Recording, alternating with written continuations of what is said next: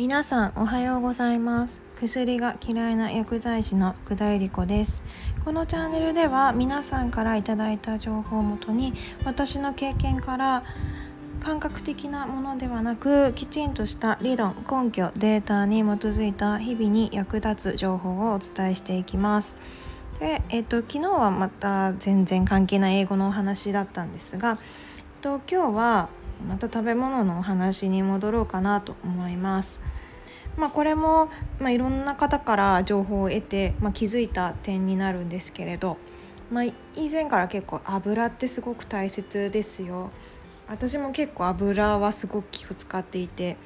でに、まあ、日本ではサラダ油がよく使われていて、まあ、この油は、まあ、化学薬品で抽出したものであってすごく体に良くない油ですなんてこともお伝えしました。で私はサラダ油は使っていません。で基本的にまあココナッツオイルであったりギーであったりでオリーブオイルであったりなんてものも使っています。でまあオリーブオイルなんかは、まあ、偽物がかなり出回っていて、まあ、どれが本当に、うん、正しい正しいというか、まあ、ちゃんとしたエクストラバージンオリーブオイルであるかこれは値段だけでも判別がしづらくって、まあ、今までどれだけ賞を受賞した回数が多いであるとか、まあ、結構こう選ぶのにすごく基準がきがちょっとうまく決められなくてで私も悩みどころだなとすごい思っていたんですけれどあの油の固まる温度に関して、まあ、知っていれば、まあ、ある程度まではオリーブオイルとかに関してはこれはある程度、まあ、本物に近いものであるかな。そうじゃないかなっていうのが、えっと、判断できるなと思って。しかも家に一家に1台必ずあるもので簡単に判別できちゃうなと思って今日は皆さんにそのお話をさせていただこうかなと思います。でまあ私ココナッツオイルであったりオリーブオイルであったり、まあ、その辺のオイルを使ってるんですけれど、まあ、ココナッツオイルって今の時期はもう液体の状態なんですが、まあ、冬になると結構固まるんですよ白っぽく。なのでまあ寒くなるとすごく固まりやすい。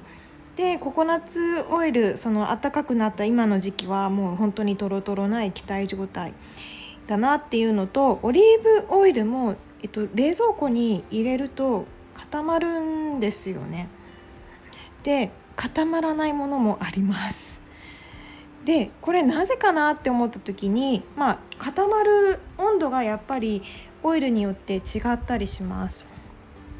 冷蔵庫の温度っていうのはだいたい2度から5度ぐらいなんですけれどオリーブオイル私たまにやっぱり保存ではまあ冷蔵庫に入れた方のがいいですよなんていうのも聞いたことがあって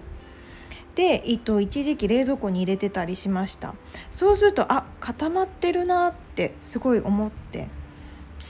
で、と、このオリーブオイルだいたい固まる温度が、え、0度ぐらいなんですね。なんで、まあ、冷蔵庫の温度が2度から5度としたら、まあ、それよりも低い温度になるので固まります。で逆に固まらないオイルっていうオリーブオイルもあるんですよ。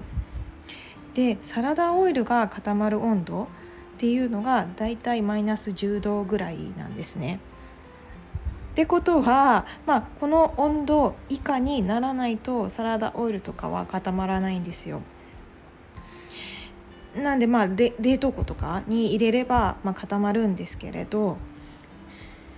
まあこれから分かることには固まらない冷蔵庫で固まらないオリーブオイルは、まあ、明らかに偽物のオリーブオイルになります。のほとんどが日本のスーパーで出回ってる、まあ、9割近くが偽物のオリーブオイルオリーブオイルで有名な国といえばスペインかと思うんですが、まあ、スペインですらも、まあ、自分の国ではオリーブオイルあの供給しきれてなくて、まあ、輸入してるぐらいって言われていてそれなのに日本のスーパーってエクストラバリバージンオリーブオイルってもう山盛りで売ってますよね。しかもすごい安い値段でで、まあ、プラスチックの容器で入ったものなんかも、まあ、普通に考えて全部が全部エクストラバージンなわけないなと思ったところからまあ私は油を気にし始めたんですが結局まあスーパーで買ったものどれが本物であるかっていうののやっぱ見極めはすごく難しくてで値段が高ければいいってものではないっていうところからもちろんまあ賞を調べてどれだけ受賞しているかっていうのが分かればいいんですけれど、まあ、冷蔵庫に入れて固まるか固まらないかだけでも結構分かりやすい指標になるのかなと思いました。でココナッツオイルはまあ固まる温度が20度なんですねなんでまあ寒くなってきて季節がもうちょっと秋とか冬に近づくと固まっちゃうっていうのはそんな理由だったかりし、ま、だったりします。で、まあ、スリランカの料理で油っていうのは結構ココナッツオイル使うんですけれどでインドのカレーの調理法と違うっていうのはやっぱり油であったり調理法であったりで、えっと、スリランカのカレーは本当に低温調理なんですね。でそこにはやっぱりこの油が一番関係してるんだなとまあ、油のことを今こうやって調べてみてすごく思いました。まあ、固まる温度が、まあ、ココナッツオイルだと高めなのでやっぱ低温調理にすごく向いてるなと思いますインドのカレーとかはかなり高温で、まあ、油もサラダ油を使ったりしますのででやっぱりねインドの油で結構お腹当たっちゃったって人たちも結構聞くとは思うんですけれどやっぱり油が大きく関係しているかなとは思います。インドのカレーってね結構香りが引き立つのでスパイスをやっぱ焦がしたり、まあ、高温調理するのでお店の前行くとかなりいいスパイスの香りがすると思うんですけれどスリランカのカレー屋さんに行ってでもお店の近くではこうスパイスの香ばしい香りって全然しないんですよ。ちょっとぜひ比較してみてください。面白いことに。まあそれもスリランカのカレー教室の先生に教わっ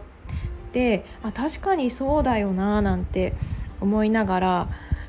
そこからまあやっぱりあの調理法であったりその辺りが気になりだしました。ね、オリーブオイルのこう見極め難しいって言ってたんですけどやっぱりなんでこれ気づいたかっていうと、まあ、この間あのバジルを使ったジェノベーゼソースを作りに行ったんですね。無農薬のバジルの、まあ、ジェノベーゼソースの会に行ったんですけれど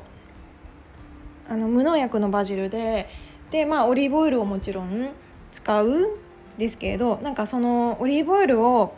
選んだ方がおっしゃってたんですよ。あんまり安いのはやっぱり良くないから。で冷蔵庫を入れて、まあ、固まるやつだったらまあ少しはマシなんじゃないかなと思ってっておっしゃっていて。あそう言われてみたら、まあ、油とかやっぱり固まる温度違うよなと思って、まあ、そこから今回気づいて皆さんにお話しした感じです。でやっぱりあの固まるっていうことは精製度が低くて純度が高い良い油だっていうことだなと、まあ、改めてこうやって調べて思ってで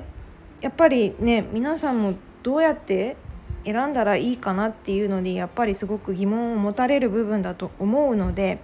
まあ今日ねもしオリーブオイルご自宅にあれば簡単に試せますから。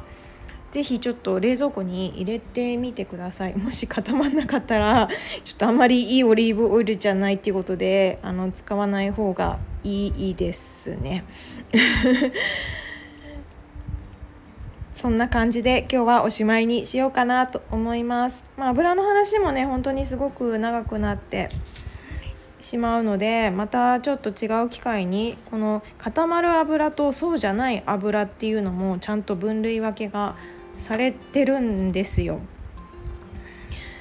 この話もね結構面白いかなと思うので次回お話できたらななんて思ってます。